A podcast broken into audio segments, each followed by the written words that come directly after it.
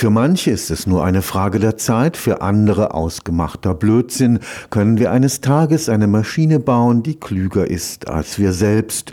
Über die Antwort auf diese Frage gibt es unter Wissenschaftlern heftigen Streit und auch darüber, ob ein solcher superintelligenter Roboter ein Segen für die Menschheit wäre oder vielleicht gar ihren Untergang bedeuten könnte.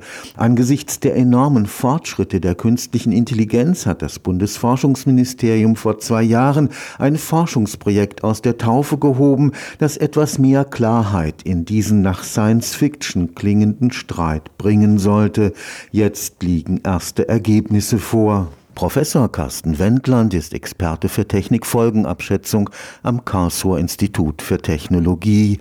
Er hat im Rahmen des Forschungsprojekts Abklärung des Verdachts aufsteigenden Bewusstseins in der künstlichen Intelligenz Gespräche mit Wissenschaftlern aus ganz unterschiedlichen Disziplinen geführt. Also am meisten überrascht hat mich, dass es tatsächlich sehr viele, sehr unterschiedliche Positionen gibt. Zum einen zur Frage des Bewusstseins selber und zum anderen zu der Frage, ob denn sowas wie künstliches Bewusstsein, maschinelles Bewusstsein überhaupt existieren kann und falls ja, wie weit es geht. Also ob wir tatsächlich irgendwann als Menschen abgelöst würden in dem Sinn, dass manche sagen, dass das der nächste evolutionäre Schritt sei, dass die Technik uns Menschen ablöst oder dass wir zu Hybridwesen werden, während andere das völlig ausschließen. Eines der wichtigsten Ergebnisse des Projekts ist, dass die Bejahung der Frage nach der Möglichkeit eines denkenden Roboters ein ganz bestimmtes Menschenbild voraussetzt. Da sind die Positionen sehr unterschiedlich. Manche sagen, gut,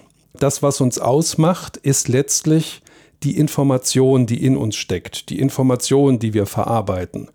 Und dazu bräuchten wir dann eigentlich auch gar nicht unseren Gehirn und unseren Körper und so weiter. Das ist diese ganze Biomasse ist quasi nur der Trägerstoff. Und aus dieser Position heraus kann man tatsächlich zu der Idee kommen, dass sich all das, was den Menschen ausmacht, auch technisch abgebildet werden kann. Falls die denkende Maschine tatsächlich irgendwie möglich wäre, stellt sich sofort die ethische Frage, wie muss ich mit ihr umgehen? Wenn also versucht wird, maschinelles Bewusstsein zu imitieren im Computer, dann ist es aus theoretischen Gründen nicht ganz ausgeschlossen, dass bei dieser Imitation möglicherweise versehentlich tatsächlich ein echtes Bewusstsein entstehen könnte.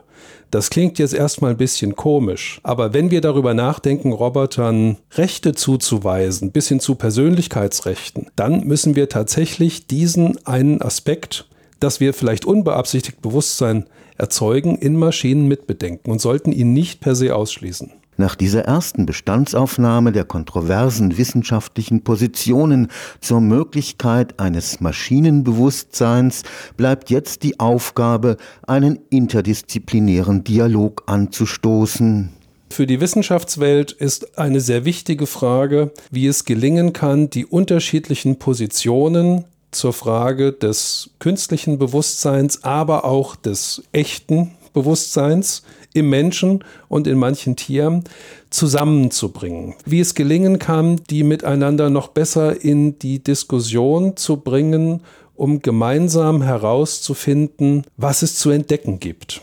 Da habe ich den Eindruck, sind noch eine ganze Menge an Brücken zu bauen und da kann man sich methodisch überlegen, wie man das macht.